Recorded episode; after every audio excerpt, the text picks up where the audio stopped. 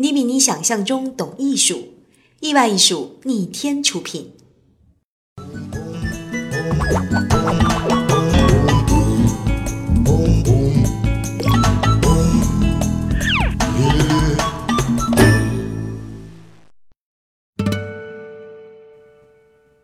怎样找到易公子？您可以关注我们的微信公众号“意外艺术”。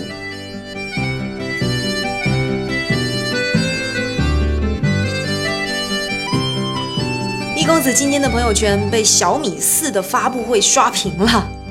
其实，自从米四的发布会打出了一块钢板的艺术之旅这个旗号以后，公子就一直在关注米四到底怎么样才能做出产品上的艺术感。发布会结束以后，公子看到了这样一条留言，有一位叫做徐晶的网友说：“他说米四就是 iPhone 五的边框设计，加华为 P 六的上端设计，加三星 Galaxy 的正面整体设计，再加三星 S 四的背面设计和镜头设计。果然，别人家的设计就是最好的设计。哎呀，其实一公子不是科技界的，对米四的功能性不一定能提出太多很专业的意见。”不过，既然雷军老师在发布会上花了四十分钟强调了米四的工艺，那么易公子也就出来喷一喷吧。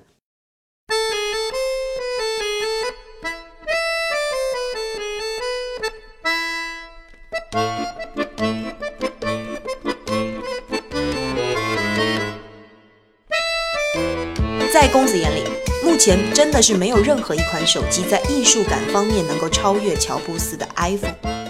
很简单的一个道理，你去想一想，为什么乔布斯以后所有的手机都长得像苹果？你看，不管是锤子，不管是魅族、小米，然后三星，甚至是现在最有话题性的手机锤子，其实 iPhone 是一个具有跨时代意义的产品。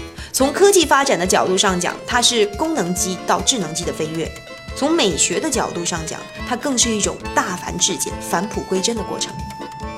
这其实和乔布斯本人的美学理念有很重要的关系。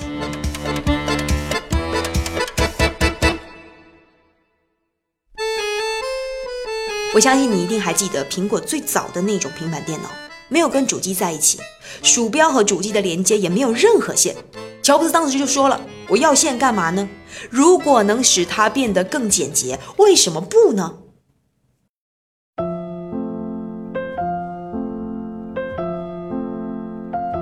艺术很难吗？我也常常这样问我自己。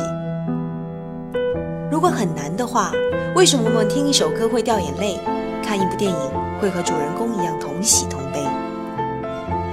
其实我们每一个人都有艺术感知的能力，只是现在好多艺术对我们太草率，他们高高的摆在那个地方，又不告诉你是怎么回事儿，好像离我们特别的遥远。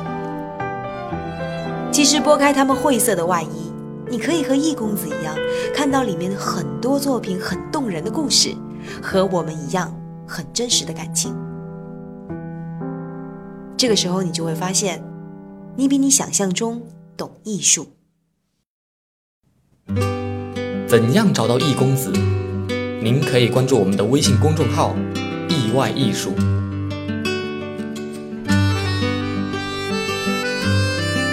大家知道乔布斯到印度学过禅宗，去繁从简，至真至纯。他把这种理念贯通到产品本身和品牌精神里的时候，就真正做到了产品、品牌和创始人情怀三者的融合。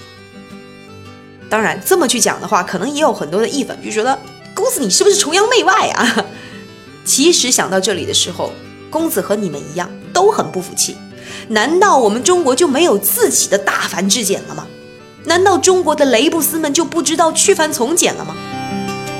把我们中国历史拉开来，我们仔细的看一看，你就会发现，其实在中国的某一个朝代里面，当时已经有去繁至简的最极致的艺术品了。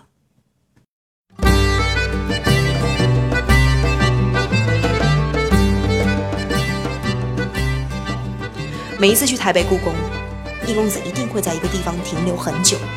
那就是北宋的五大名窑。我真的非常喜欢宋朝。蒋勋曾经说过，世界上第一个敢把瓷器变成单色系，没有一点花纹的，就是宋朝。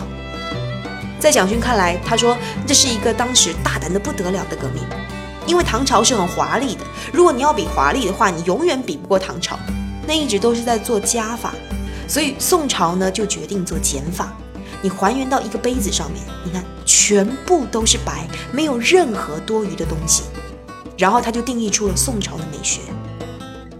而这个美学其实对今天所有的华人世界都是一个非常好的启发。我们都一直在讲创造，可是我们这样跟着西方屁股后面走的话，根本没有创造可言。我相信我们更应该探讨的是，怎么样回到一块玉，或者是宋词里面，然后再去真正的好好的走一条路出来。所以今天一公子想说，如果今天我们再去想创造什么样的科技产品、智能产品的时候，是不是应该回过头去看一看我们古代的艺术瑰宝，去找找灵感，而不是拾人牙慧？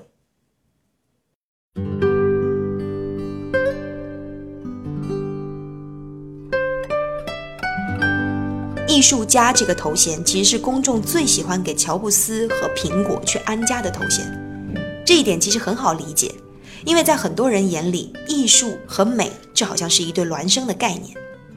苹果电脑的外观比大部分的电脑要美，所以很多人觉得啊，苹果电脑等于艺术品，乔布斯等于艺术家。但是其实艺术探究的对象并不是美，艺术探究的其实是这个世界。苹果作为一家商业公司，显然不可能以探究世界作为它的核心任务。所以其实公子也想说，我们不应该过分的去强调。苹果或者乔布斯与艺术家的相似，对于大多数从事设计工作的人来说，从挑战受众出发做出来的设计，有可能它会是一个悲剧。易公子一直觉得，乔布斯给我们来说最大的启示，恐怕不仅仅在于对于美、对于细节或者对于用户体验的追求，而在于更高层面上的一种信念，就是美其实可能它也可以存在你意想不到的某一个地方，电脑。可能就是美的，可能就是好玩的。我相信这也是艺术真正能够打动人的原因。大凡至简，返璞归真。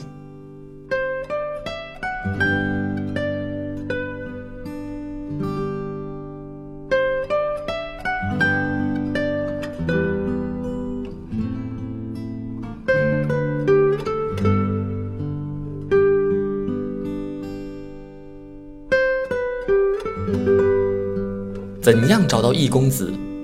您可以关注我们的微信公众号“意外艺术”。